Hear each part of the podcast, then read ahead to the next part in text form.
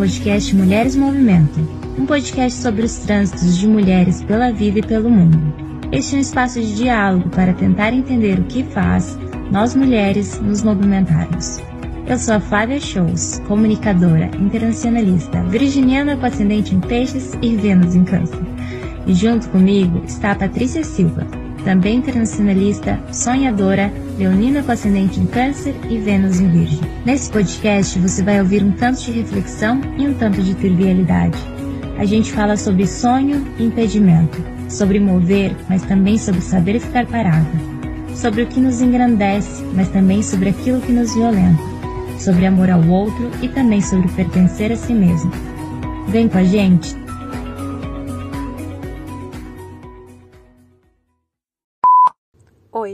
Esse episódio foi gravado no primeiro semestre de 2023 e disponibilizado agora como episódio extra da terceira temporada. Não temos data definida para a quarta temporada, mas você pode ficar por dentro de todas as nossas atualizações através do Instagram, arroba Mulheres Movimento.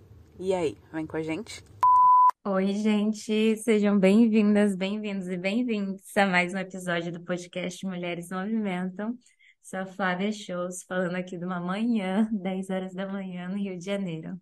Oi, oi, pessoal, aqui é a Patrícia Silva, é, falando aqui do Porto, às duas da tarde. Para mim tem cara de manhã, porque eu tô de ressaca. Tô super empolgada aqui é, com o episódio de hoje, é, com uma convidada lá do Brasil, lá do Paraná, da terra da Flávia. Ah, quem é a nossa convidada? Nossa convidada, gente, vou aqui destacar, nossa convidada está com a gente desde o começo desse podcast. Então, assim, é uma honra receber ela aqui, assim, a gente está bem do nada. Sim, eu só ia falar a parte que a ressaca é isso que dá nós duas festar no meio da semana. A gente grava. As duas recuperando de ressaca. Ai, meu Deus. Ai, meu Deus. Mas sim, a Ju é nossa. Ah, três, porque ele, a Sara tá falando que tá, tá no time. Enfim, um episódio, episódio da ressaca. É, mas também é um episódio muito inspirador, como a, a parte disse, a Ju, aí nosso ouvinte está sempre incentivando, participando, e é, sou muito grata pelo encontro que eu tive com ela anos e anos atrás.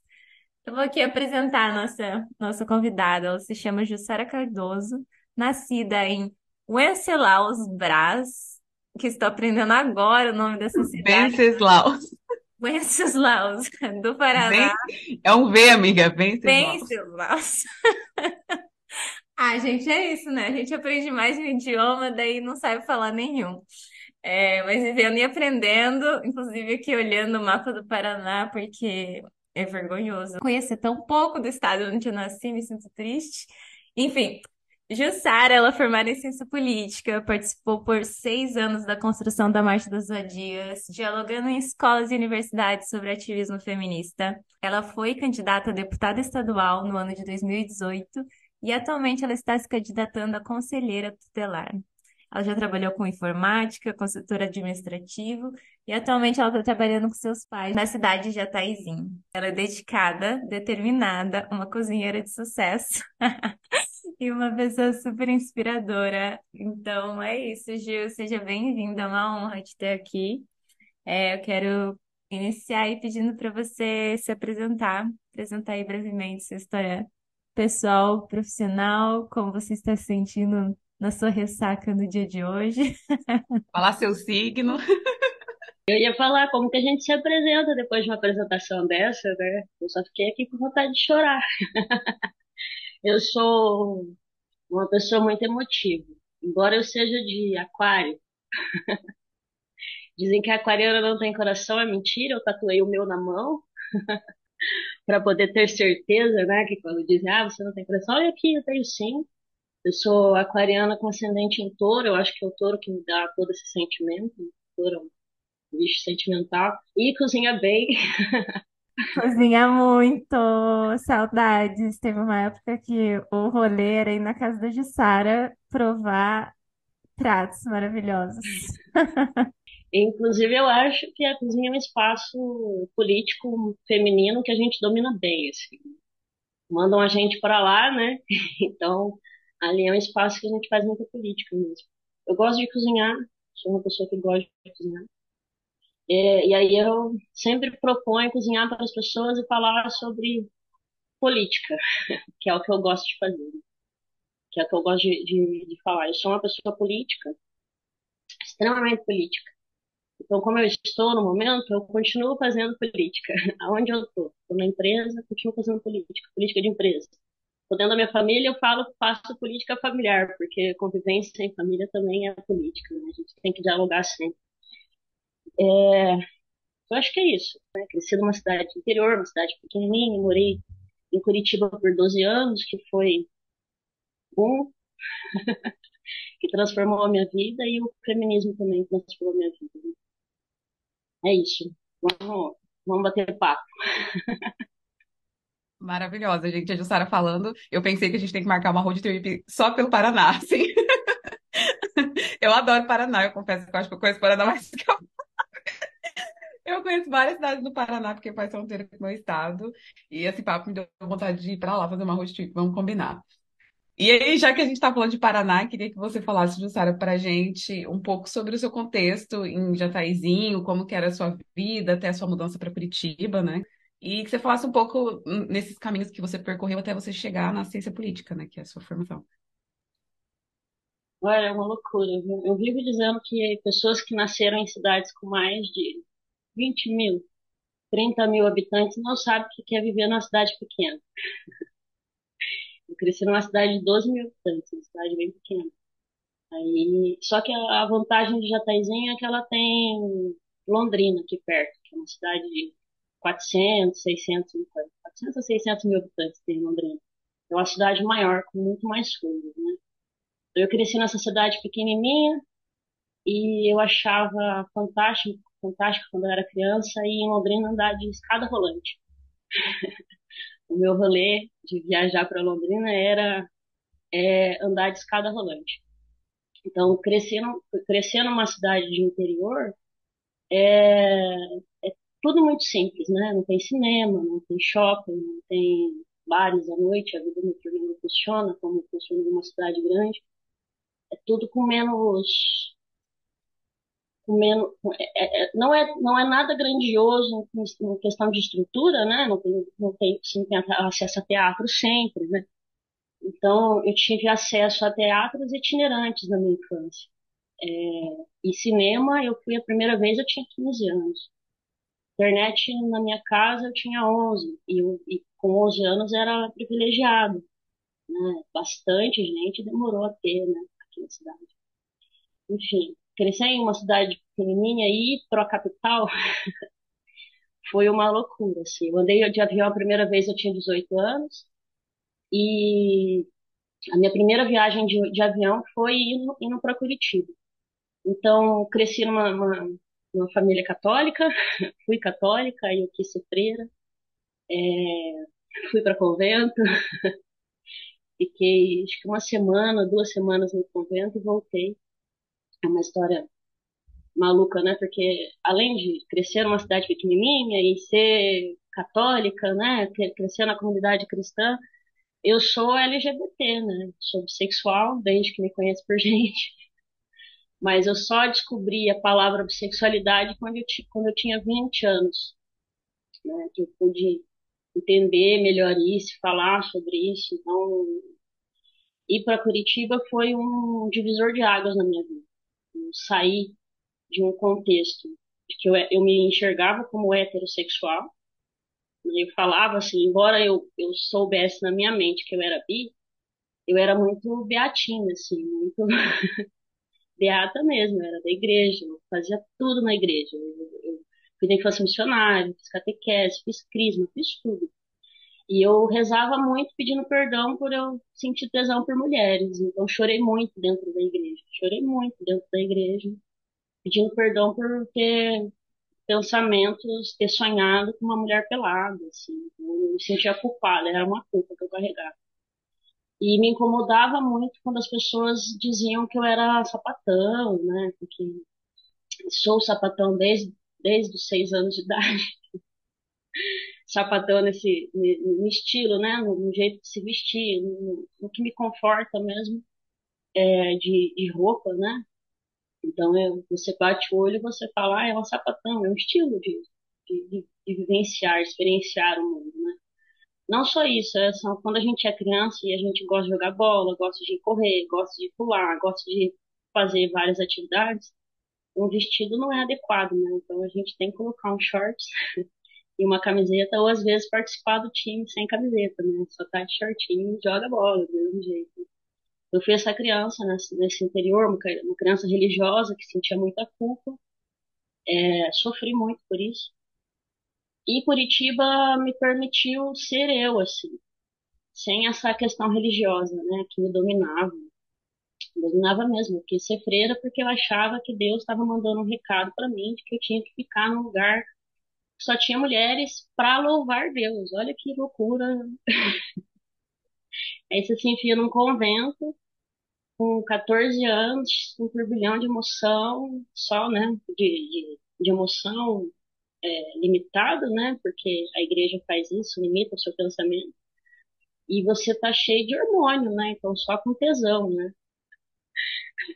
Eu peguei todo mundo naquele convento em pensamento, né? Porque na vida real eu só tava assim, meu Deus, me perdoa, Senhor, por que, que eu tô pensando essas coisas, né? Na, na minha cabeça bitolada religiosa, eu não tava sentindo tesão, né? Eu tava recebendo sinais. que é o que a igreja causa, né? Que é o que a religião causa, né? Você tem que buscar justificativa para aquele tesão que você está que tá, que tá sentindo. Você não pode chamar de tesão, porque tesão é pecado, né? Não, não pode, talvez você nomeia de outras coisas. Enfim, vivi nessa vida maluca, assim, negando essa parte da minha sexualidade até os 24 anos. Foi a primeira vez que eu beijei uma mulher, eu transei com ela no mesmo dia. E foi em Curitiba. Curitiba me permitiu fazer isso, né? Eu fui para Curitiba com 18 anos e mesmo assim eu vivi até os 20, até os 23 sendo hétero. Era triste, era triste, a vida de hétero era triste.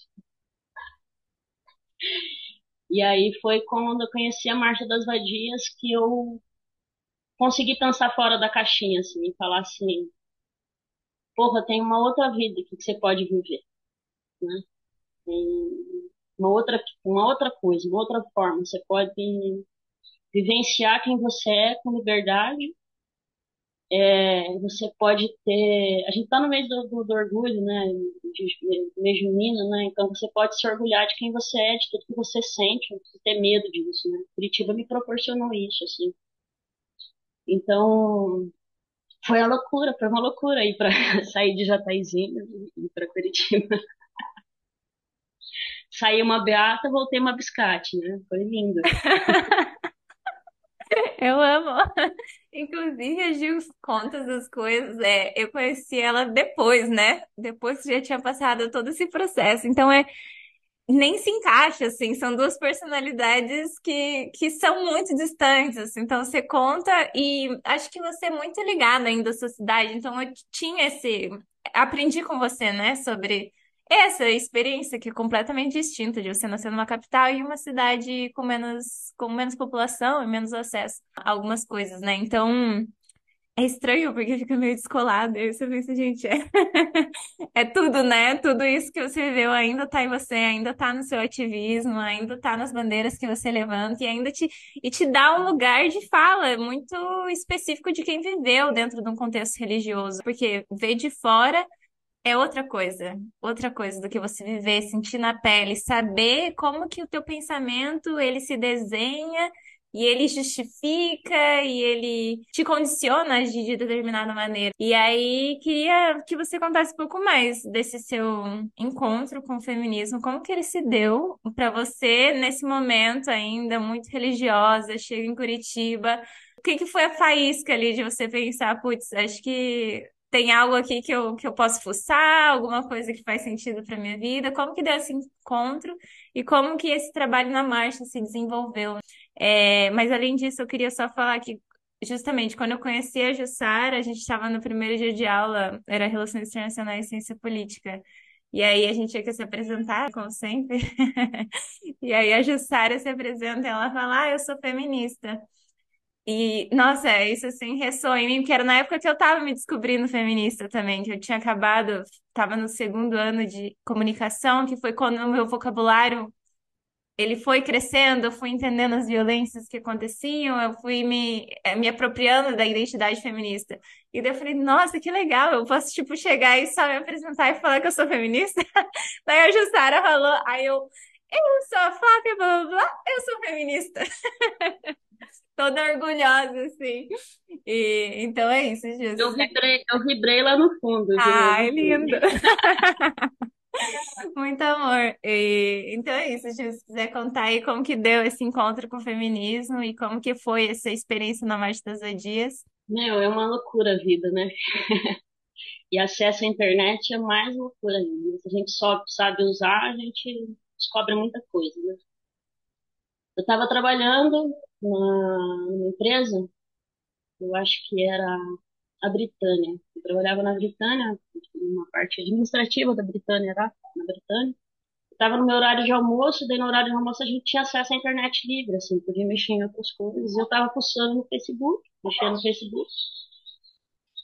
É, toda hétero, né? Uma vida inteira hétero e tal. E aí eu vi um, um evento, era os eventos no Facebook não era como os eventos de agora, que você chama, né? Criar um evento, era algo muito novo, assim, criar um evento. E aí é, apareceu lá um evento que ter em Curitiba chamado Marcha das Vadias. E eu achei o nome Marcha das Vadias. que que é isso, né? Daí eu, curiosa, fui ler. E aí quando eu li o manifesto, falei assim, caramba, eu nunca li algo que me fez tanto sentido na vida, assim, né? Sobre uma realidade que eu vivia e eu não sabia nomear, que é ser mulher dentro de uma sociedade. Né? Eu acho que quando a gente conhece o feminismo e quanto mais a importância de conhecer ele mais cedo, né? Cada vez mais cedo, é que você a gente vive numa sociedade masculinista, machista, misógina, patriarcal. Então a gente olha para o mundo com os olhos do homem, sempre para o masculino. Toda a nossa educação é voltada para o masculino. Então toda a nossa perspectiva é em benefício dos homens, né? E aí tinha sido a primeira vez que eu estava lendo um texto que falava assim: existe uma perspectiva de mulher. Né? Você pode olhar o mundo e falar sobre o mundo na tua, na tua, na tua perspectiva. Não é pecado, errado, né? Falar. Você pode. Né? E aí, aquilo mexeu comigo, assim, foi como se tivesse ligado a chavinha. E aí eu falei, quero fazer parte disso aqui. Quero, quero ser vadia também. E aí eu vi o dia que ia ser a marcha, falei, ah, não vou poder esse ano, porque eu estava com viagem marcada, mas eu acompanhei tudo, assim, online. E eu passei a responder as mensagens né? Durante a viagem, as pessoas criticando a Marcha das Vadias, imagina, isso era 2011, as pessoas cri criticando a Marcha das Vadias, criticando aquele evento, um monte de homem entrando lá e, e nossa, assim, fazendo um horror, né? Chamando a gente de vadia para baixo, né? E xingando e falando que lugar que, que onde já se viu, que lugar que tinha que se, tinha que se dar o respeito, que era um absurdo, que várias críticas, várias críticas. Foi, foi algo realmente. É, eu me lembro que foi estrondoso, assim. O evento da Marcha das Vadias de Curitiba deu 500, 500 mil pessoas confirmadas no evento. Né? Então, movimentou muita gente na internet, né? Então eu fiquei 2011 inteiro dialogando na internet, é, não fui na marcha em si, né, mas eu conheci a marcha pela internet, conheci, conheci, fiz contato com feministas, né, adicionei um monte de mulher feminista e comecei a ter acesso ao que elas produziam, o que elas pensavam, né, o que elas compartilhavam, as informações. E aí eu vi que ia ter uma reunião da Marcha das Vadias, eu falei, eu vou, eu quero construir isso junto, quero conhecer essas mulheres, quero saber quem, quem elas são, né, eu gosto de conhecer gente é o fato da, da questão política. Eu não gosto de política, gosto de fazer política, tá em mim. E aí eu falei uma possibilidade de fazer política com mulher, né? E aí eu fui na marcha, fui na reunião. E aí eu tinha cabelo comprido, cacheado até a bunda, super padrãozinha, maquiada, com, com rímel, com, com sombra nos olhos, né, com brushzinha, com batom e um saltinho. E o saltinho, com detalhe. Saltinho. Eu fui na reunião e, e aí eu me encantei por todas aquelas mulheres, assim, pela forma que elas falavam delas, né? Pela liberdade que elas sentiam de falar sobre elas, pelo corpo, né? Então a Marcha das Vadias me proporcionou tudo que o feminismo proporciona, um coletivo com mulheres, assim, né? Então, falar sobre o corpo, né? Vamos falar sobre o corpo. Fala sobre o faz a parte do corpo que você não gosta, ou que é, te, te, te fizer acreditar que você não gosta, né? É, fala sobre suas violências, né? Fala, fala sobre as violências, né? Então foi na Marcha das Vadias e foi com outras mulheres que eu pude falar sobre as violências que eu já tinha sofrido por ser mulher, né? Que é muitas, né? Então a marcha me possibilitou isso e aí as mulheres da marcha, né? Esse coletivo de mulheres me possibilitou isso, sim. E aí a gente, é, em muita sintonia, né? Artistas, é, atrizes, né? É, galera da produção cultural de, de, Curitiba, assim, tudo em volta. E aí na Marcha das Origens de Curitiba, tinha pessoas trans junto, na primeira marcha tinha pessoas trans junto, tinha uh, o movimento de mulheres prostituídas junto, né? Então as trabalhadoras sexuais estavam na organização. A Marcha das Mulheres de Curitiba, para mim, é um, um, coisa que eu mais amo na vida, assim. Pela multiplicidade de mulheres que a gente conseguiu se juntar é, para criar o movimento, para o movimento acontecer, né? Então tinha, tinha mulheres negras, mulheres gordas, né? Então a gente conseguia abraçar, abraçar não, né? Abraçar também, mas falar sobre uma multiplicidade de ser mulher, né? E aí a gente começou a aí construir, a, enquanto Marcha das Vadias, ajudar a construir o 8 de março. Eu morando em Curitiba por 12 anos, né, por seis anos antes de conhecer a marcha, eu não sabia que existia o 8 de março, que existia o movimento feminista acontecendo ali, todo o 8 de março as mulheres iam para rua, eu não sabia, não sabia. Não sabia. Os lugares que eu trabalhava não me fazia nem passar perto, não passava na TV que tinha acontecido aquela manifestação, às vezes, né, o 8 de março, não, não, não sabia. E a Marcha das Vadias me fez perceber que existia um mundo é, parte do mundo masculino, né? Que o feminismo acontece, né? E que as mulheres se encontram e, e constroem movimentos, né? O 8 de março é um movimento muito marcante, é, a Marcha da Margarida, que acontece indo para Brasília, é um movimento muito marcante. Né? É, CEFUR, que é um movimento de mulheres lá em Brasília, é, pesquisadoras, é um movimento muito importante. Daí o, feminismo, o, o, a Marcha das Origens me possibilitou conhecer esse mundo, né? Esse mundo de mulheres feministas e feminismo acontecendo no Brasil, assim, que eu sou encantada, apaixonada, assim, não largo mão sigo só com, com, com, as mulheres agora, caminhando nesse, nessa perspectiva de mundo, né?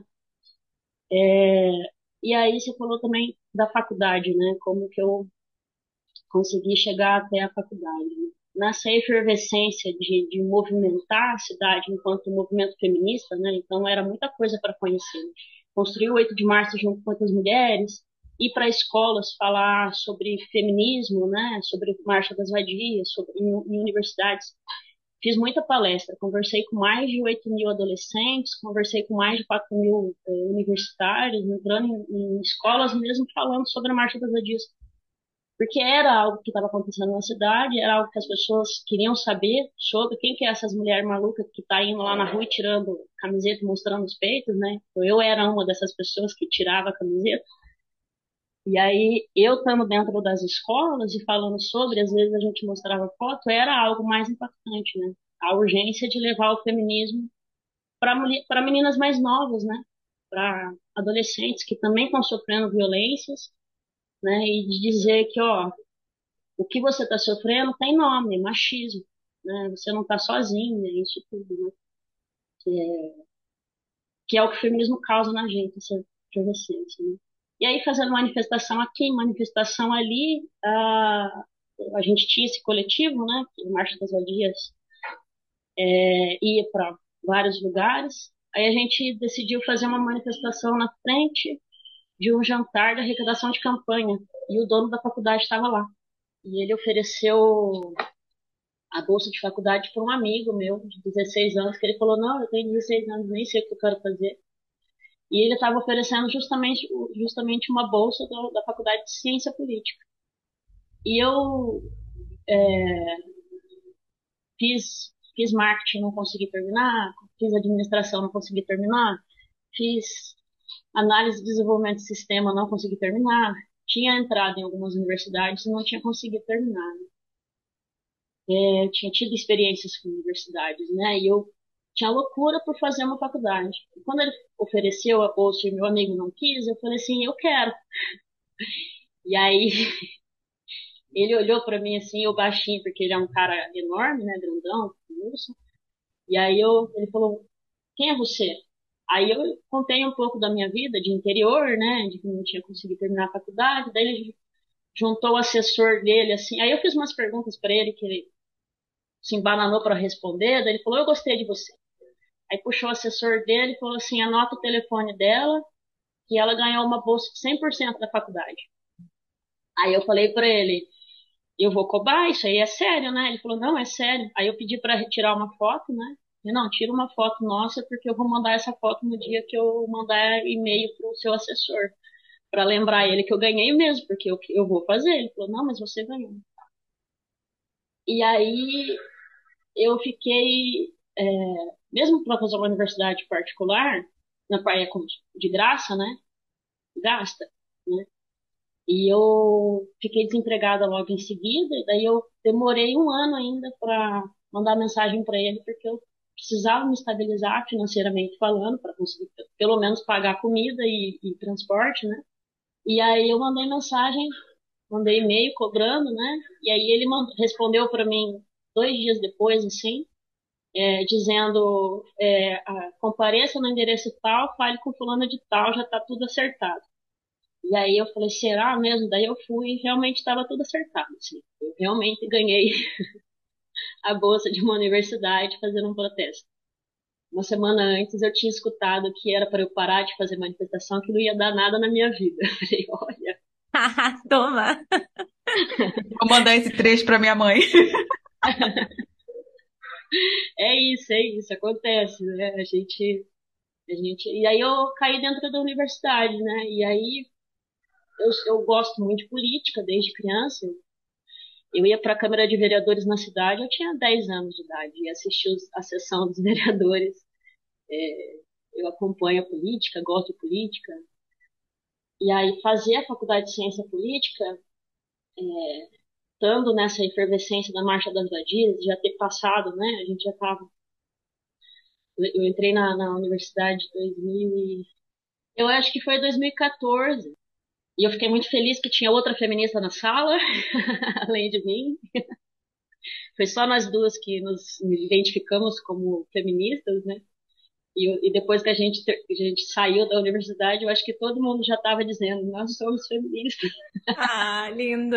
Pois é, mas é que é, essas últimas, a última década foi assim um negócio. É, tá sendo ainda, a gente ainda tá vivendo essa, essa loucura que é ver é, essa expansão do feminismo, né? Mais mulheres se apropriando e tal. Então, é, é isso. Você estava lá cortando maço para abrindo caminho para que outras pudessem se identificar depois também. Exato.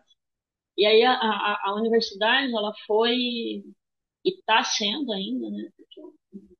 Depois que a gente sai da universidade, a universidade nunca mais sai da gente, né? O conhecimento adquirido ali persegue a gente, segue com a gente pro resto das nossas vidas, né?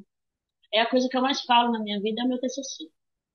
Eu compartilho com todo mundo. Tem uma coisa que eu sou feliz de ter feito, além de ter me tornado feminista e tal, é de ter feito meu TCC, assim, é de pesquisar homens, né? sou uma feminista que pesquisa discurso masculino sobre mulheres. Já e vou aproveitar o gancho então, Jussara, é. porque, né? porque a gente tinha aqui já reservado essa pergunta para você falar sobre o seu TCC, sobre como é que foi a sua pesquisa, né? É, que justamente foi sobre discursos sobre mulheres nos anais do Senado. E aí plot twist dessa história, como vocês podem ver a história da Jussara, tem vários plot twists, é que ela se candidata a deputada estadual em 2018 e a gente trouxe aqui já algumas mulheres que se candidataram também nesse ano, né, que foi um ano, eu acho que complicadíssimo, assim, e, para quem se candidatou nesse ano sendo de esquerda, eu admiro, assim, eu acho que dez vezes mais, porque, meu Deus, assim, o clima no Brasil tava complicadíssimo, e eu queria que você explorasse assim, como é que foi a sua experiência, como que uma coisa foi culminando na outra, assim. Como, como a gente passa boa dentro de uma sociedade masculinista, né, machista, patriarcal, como a gente passa boa parte da nossa vida olhando para o masculino, né, pensando com a cabeça do masculino, eu na faculdade é, tendo, tendo acesso à história da mulher na política, né? as mulheres candidatas. Tem várias pesquisas em ciência política sobre isso, né? E me incomodava muito as pesquisas, me incomodava mesmo, assim. Porque a conclusão das pesquisas era sobre, né, por, exemplo, a participação das mulheres na política. Por que elas não participam tanto quanto os homens, né? E a conclusão das pesquisas tendenciava a dizer que as mulheres não participavam porque elas não gostavam. Eu achava essa conclusão muito falha, simplista, errada, assim, não concordava. E aí eu comecei a prestar atenção de que a data das pesquisas elas sempre davam é, depois, de, depois da conquista do direito ao voto. E aí eu falei, mas o que, que aconteceu antes, né? Dentro de uma pesquisa da ciência política mesmo. Né? O que, aconteceu antes? O que estava acontecendo antes né, disso? E aí estava acontecendo um monte de movimento feminista, né? Sempre, sempre teve. A história do Brasil, a, a, história do mundo, as mulheres nunca ficaram em silêncio, né? É, sempre teve movimento de mulheres, né? E aí eu olhei e falei assim, tá. Então se as mulheres sempre estavam na rua é, protestando e pedindo seus direitos e é, falando sobre os seus direitos, que, que os homens estavam falando sobre elas no Congresso antes da conquista do voto? E aí isso que me motivou minha pesquisa, querer entender o que, que eles estavam falando sobre nós num espaço de criação de leis enquanto a gente estava na rua pedindo direito. Né? E aí foi esclarecedor. Por que, que a nossa política é tão ruim? Né? E aí, por exemplo, eu descobri coisas como a primeira menção registrada nos anais do Senado é, é um debate da Constituição, da nossa primeira Constituição, 1900 e 1824, a nossa primeira Constituição, então o debate aconteceu em 1823, e a primeira vez que eles falam a palavra mulher, eles falam no plural. Eles estão discutindo se um homem brasileiro pode ter duas mulheres sem ser morto. Era um crime do nível de decapitação na, em Portugal. E aí eles queriam, estavam discutindo se aqui no Brasil ia ser assim mesmo ou se podia ser só um crime financeiro. E aí a primeira menção já começa assim, né? E aí então só piora, né? tem algumas coisinhas legais. Um, algum outro, algum, alguma outra fala de homens sensatos, assim, né? Mas a maioria segue nesse nível, assim, né? De, será que eu posso ter duas mulheres? Que tipo de mulher que a gente pode matar e não vai ser preso? É, com qual idade que a gente pode casar com elas? Se a gente estuprar elas, como que a gente pode se, se safar de um crime? É, enfim, a vida das mulheres, né? Essa realidade que a gente conhece e essa forma tosca, violenta que os homens têm de fazer política. Né? Então eu recortei tudo isso e eu, com esse material, apresentei minha pesquisa, isso fervescendo na minha cabeça. Foi adoecedor e também libertador, né? É, fazer essa pesquisa. E eu falei, eu preciso que as mulheres saibam disso. É difícil saber e ler, do que eu li. Mas eu preciso que as mulheres saibam disso. Assim. E aí eu comecei a, a, pensar em formas de divulgar isso, né? Como que as mulheres, como que eu posso é, compartilhar isso, né? E aí eu assumi estratégias, né? Então eu vou mandar e-mail para mulheres eleitas, oferecendo a minha pesquisa. Vou sair candidata, vou pegar uma grana e vou sair candidata e vou divulgar minha pesquisa. E foi em 2018, né? Terminei a faculdade em 2017, em 2018 eu fiz isso. Peguei a minha pesquisa com esse intuito mesmo só de divulgar a informação. Eu sabia que eu não ia ganhar, porque é muito difícil ganhar uma eleição sendo a primeira vez que você está sendo candidato sem dinheiro, né? Então eu escolhi um partido que me desse uma grana, peguei 20 mil do PDT, imprimi 1.400, um pouco mais de 1.400 pesquisas. É, a Geisa, uma amiga da faculdade também, minha da, da Flávia, da Ciência Política também, é, ofereceu o carro dela, né? Falou, viaja com o meu carro. E aí eu peguei o carro dela e a gente viajou 30 dias. Eu, uma parte da viagem, um amigo de um professor de história foi junto, uma parte do, da viagem meu pai foi junto e eu distribuí minha pesquisa para as mulheres, assim, foi meu material de campanha. E eu parava em cidade em cidade e em salão de cabeleireiro, que é onde as mulheres normalmente estão, né? Onde tem, não que as mulheres estão lá, mas tem mulheres lá. é fácil encontrar mulheres lá em salão, né? É, aí eu ia no salão, nos salões da cidade, entrava o GPS, salão de beleza, salão de cabeleireiro, entrava no salão e entregava minha pesquisa e falava sobre minha pesquisa, né? E falava sobre essa primeira menção e mostrava dados, informações, né? Uma coisa muito rápida, é, 5, 10 minutos de conversa ali com uma mulher, entregava minha pesquisa, é, ia para outro salão, entregava a pesquisa, deixava os exemplares, ia para outro salão, mesma coisa conversavam, abordei, abordei adolescentes, né, abordei idosos, homens pouquíssimos, assim, pouquíssimos homens. É, foi maluco, briguei com a família. Quem que não brigou com a família na eleição de, de 2018? tava, na, tava, tava com a família sossegada, né? Porque foi uma loucura essa eleição, né?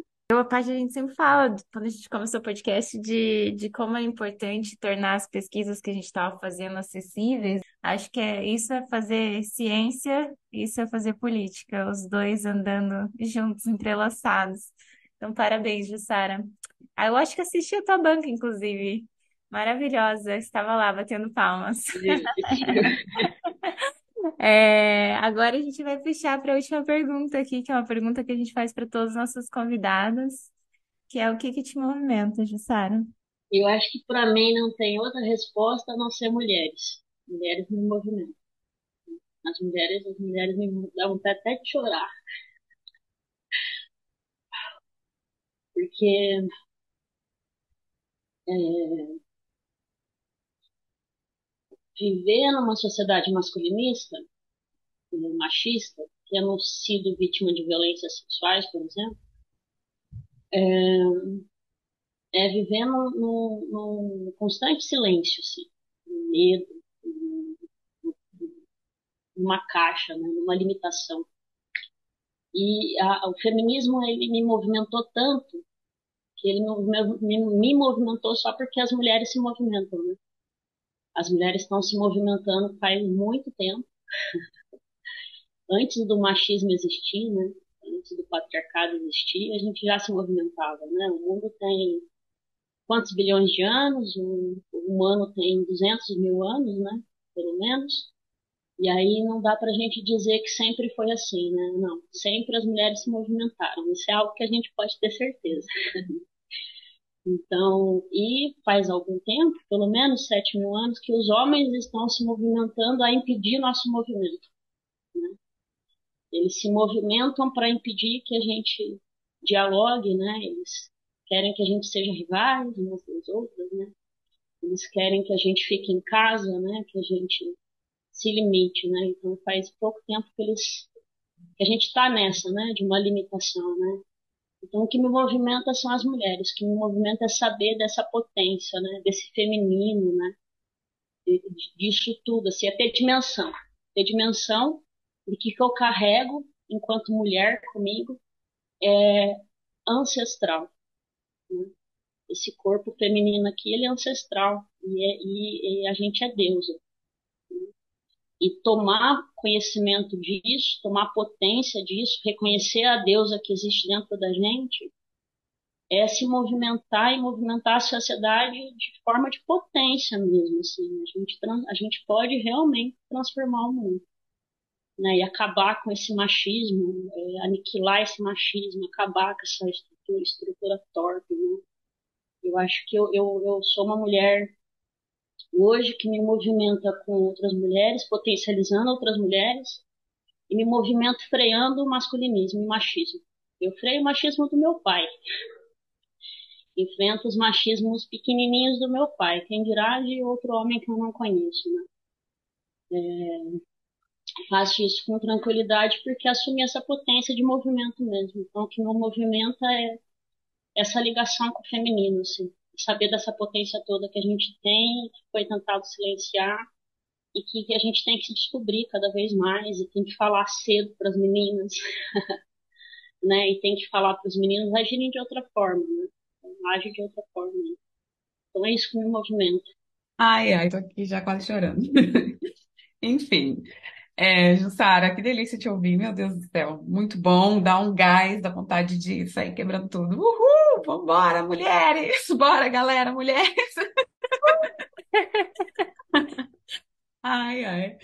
A gente vai chegando no final do episódio, vamos para os nossos quadros maravilhosos aqui. A gente começa com o que que sobe, que que sobe.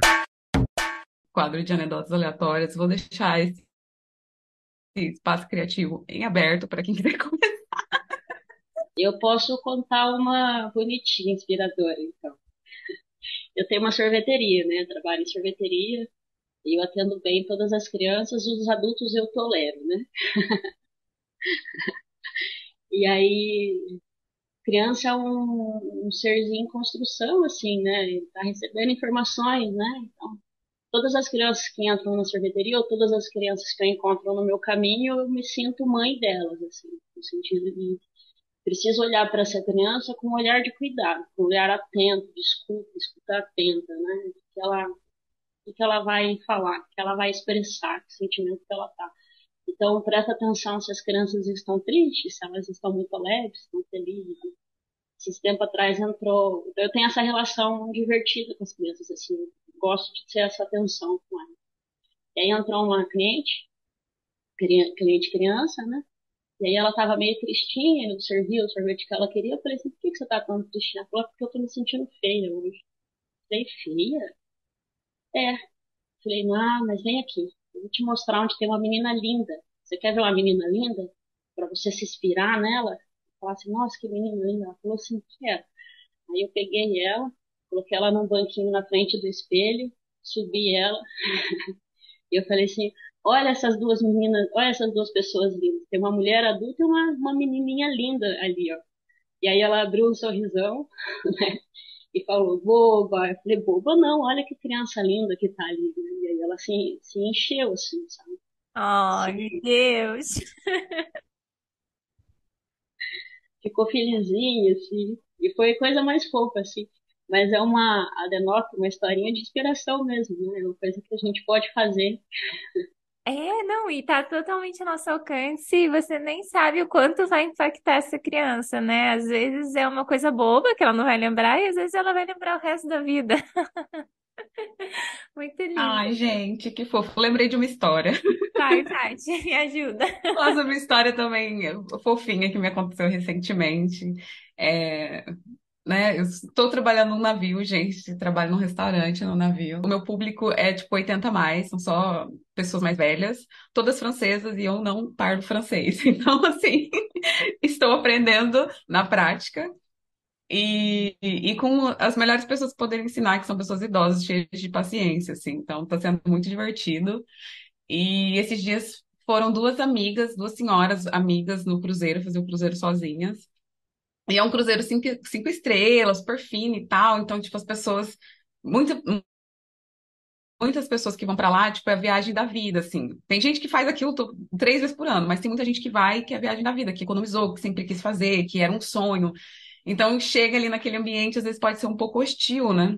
Você não tá habituado àquilo. E aí estavam essas duas senhoras, e aí toda a gente, elas senta, se sentavam sozinhas, então elas ficavam sempre muito tímidas, assim, e elas adoravam beber um vinho, né? E aí eu fiz amizade com elas, vivia enchendo os copos delas de vinho, ah, vamos tomar vinho! Elas, não, mas já tá bom. E eu, não, que bom, vamos dormir bem, minha filha, toma um vinhozinho aí que é pra dormir melhor. E a gente acabou fazendo muita amizade. No último dia do cruzeiro, né, são sete dias de cruzeiro, uma delas veio falar comigo e pegou na minha mão e falou assim, olha, é A gente tá, tá muito, a gente tá muito feliz de te conhecer, assim, que eu acho que você é uma mulher empoderada, que veio do Brasil sozinha. Você é igual a gente, que são, que estão aqui, que a gente bebe nosso vinho, que viajamos sozinhas. Somos todas mulheres empoderadas e a gente tem que se unir mesmo. Obrigado por ter enchido nossos copos a semana inteira.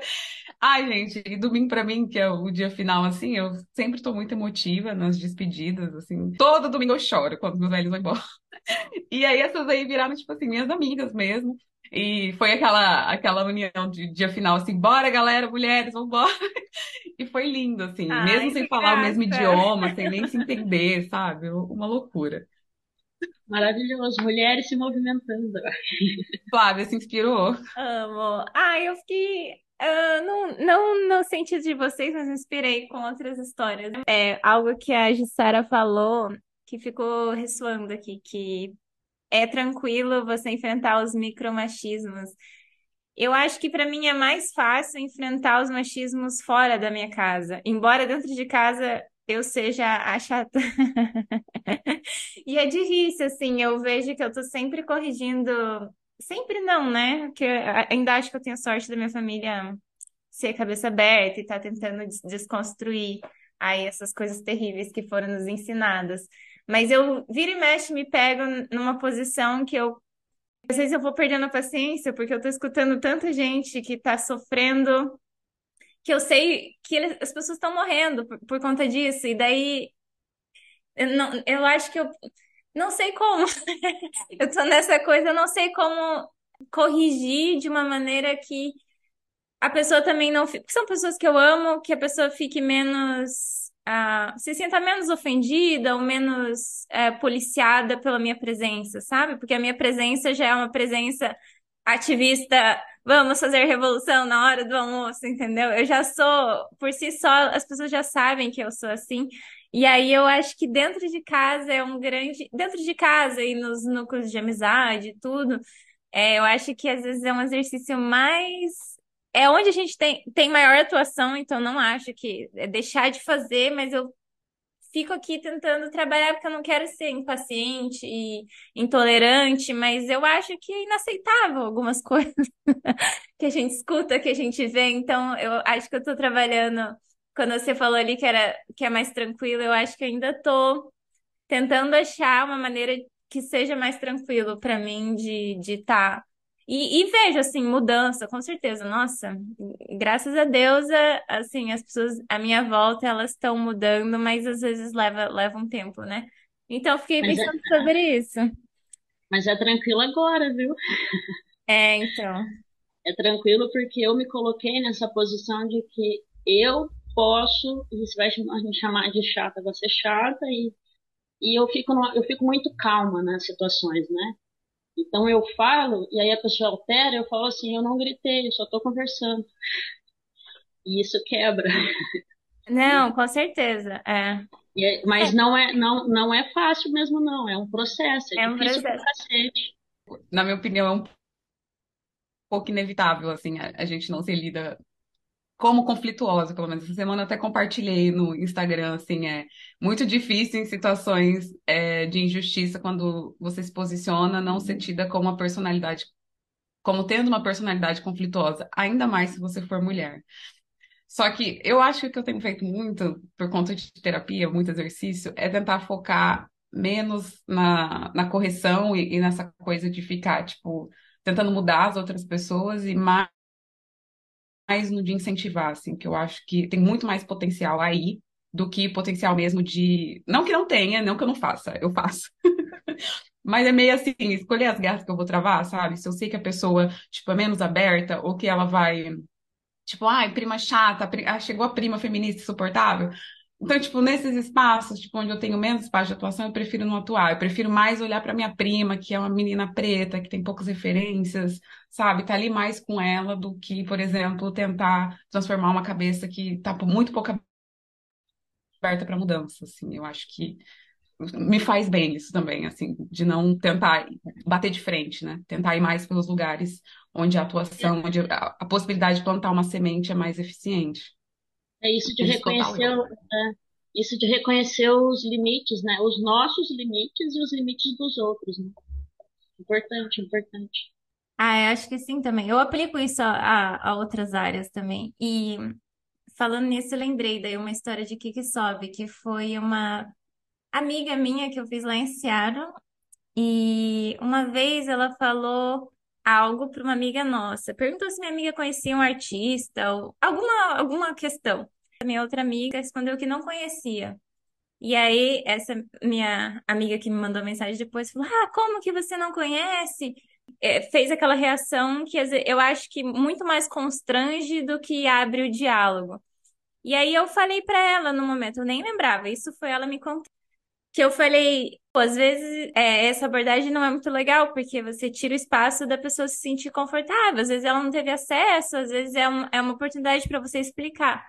Eu não lembrava de nada disso. Quem me escreveu foi anos depois, tipo ano passado, isso passado três anos, falando: Olha, Flá, muito obrigada. Aquele dia eu aprendi tanto com você, naquela sua atitude, me chamou a atenção, entre aspas, de uma maneira tão amorosa que abriu a minha cabeça. E ela é muito, ela é muito ligada à religião. E ela fala, Flá, isso para mim é Jesus. Isso para mim é estar tá exercendo uma, uma religiosidade nos teus atos, assim. E eu achei tão bonito que foi algo, foi um feedback totalmente não esperado, tipo, e aí eu vejo que como a gente consegue mudar, às vezes, pelo exemplo, quando a gente incorpora. Então, a tua fala, Ju, me fez pensar como que a gente volta para isso. Eu acho que algumas áreas, para mim, é mais tranquilo, para outras ainda é isso. Ficar calma quando eu vejo uma injustiça. Ai, meu Deus. Ai, ai, trabalhando, trabalhando. Mas em outras áreas, né, a gente vai aprendendo com a gente mesmo. É importante a gente se olhar e isso, né, conhecer nossos limites. Mas enfim, vou puxar aqui o Movimentando as Ideias, um quadro de indicações para finalizar esse episódio lindo.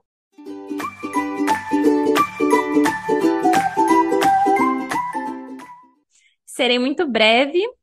Eu vou começar aqui, é, indicar o livro da Carla Madeira, que eu esqueci o nome nesse momento. Ah, é, algum, é A Natureza da Mordida.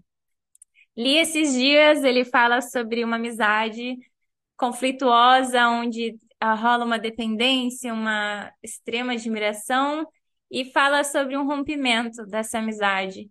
Acho que tenho lidado também com isso. Eu sou muito leal aos meus amigos, eu amo meus amigos, eu odeio perder amigos, mas eu passei por isso com uma. Era minha melhor amiga da infância, assim. Em algum momento ela se descolou de mim e eu nunca tive essa explicação do que que tinha acontecido.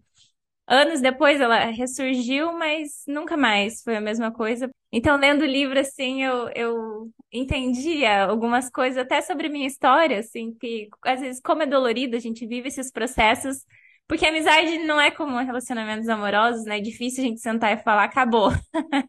Ela vai se modificando ao longo da vida e às vezes é difícil compreender. Então, eu achei o livro bem bonito li assim, sentei e não consegui mais largar, então essa é uma indicação do dia de hoje. Paty ou Ju? Não, não é uma indicação de livro, é uma indicação de professora. Tem um monte de cursos, assim, fantásticos. E ela é a Ângela Natel. Ela é doutora em religião e a pesquisa dela é fantástica. Ela pesquisa as figuras femininas apagadas na Bíblia as deusas antes do, do, da Bíblia como a gente conhece, né? Então, por exemplo, eu cresci dentro da Igreja Católica e eu não sabia que Deus tinha uma mulher, tinha uma esposa, né? Que existia Deus Asherá e que na, na celebração a Deus Asherá envolvia orgasmos, por exemplo, né? Se atingir uma divindade pelo orgasmo, eu nunca imaginei que isso fosse uma, uma, uma, uma religião que existiu, por exemplo. Então, os cursos da Ângela são maravilhosos, incríveis, para a gente aprender a. Se, se, se, se, eu falei o tempo todo sobre a política ser masculina, né, o atual, né, o masculinismo, o machismo que a gente vive, né, a, nossa religião também pode ser transformadora, né? A gente também pode acessar uma religião transformadora, né? Como o cristianismo é a maior religião, né, o maior, maior número de adeptos, né? Talvez compreender que existe outras possibilidades de vivenciar sua religião, né, encontrar deusas, ajude bastante a nossa caminhada aí na luta. Né? E aí uma outra professora que eu indico é a Sueli Feliciani, do Bibliopreta, que ela pesquisa masculinismos, né? Então ela tem um curso fantástico sobre masculinismo, é, e essas são as minhas duas indicações, assim, a Angela Natel e a Sueli Feliciani, do Bibliopreta. Conhecimento, conhecimento, conhecimento.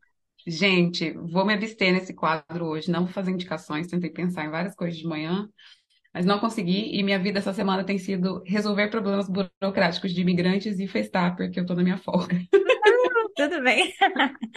Jussara, quero então te agradecer mais uma vez pela sua coragem, por ter vindo aqui se abrir, se expor, contar sua trajetória. Eu amei, assim, acho que eu dei muita risada, amei cada uma das suas histórias. É tipo assim, amei, amei, amei. Fiquei com outras curiosidades. Acho que talvez a gente até pode marcar um outro episódio só para falar de culpa cristã e o mundo LGBT, porque, meu Deus. E queria que você deixasse aqui as suas redes sociais para quem quiser trocar uma ideia contigo, ou quiser te acompanhar um pouco mais, onde que pode te encontrar. É, Twitter, Jussara CSM, tá escrito em cima, assim, homem só faz merda na política, sou eu. É, no Instagram, é Jussara Cardoso, com três, três izinhos, assim, Jussara Cardoso 3. No Facebook, Jussara Cardoso também. É, acho que eu só tô nessas três redes. Mas, enfim, acha, me acha por aí, manda mensagem, quiser ler minha pesquisa, conversar mais sobre minha pesquisa, me chamar para fazer uma palestra da minha pesquisa, me chama que eu vou. Ai, linda! Muito obrigada, Ju. Muito obrigada pelo seu tempo, por compartilhar aí tantas boas histórias com a gente. Foi uma honra te ter aqui. É, Gente, não esqueçam de nos seguir no Instagram, arroba Mulheres Movimentam. Estamos no TikTok, Facebook. Não tão presentes quanto no Instagram, então façam escolhas estratégicas. É, muito obrigada e até a próxima. Não esqueçam de dar cinco estrelas pra gente lá no Spotify. Tchauzinho, pessoal. Até a próxima.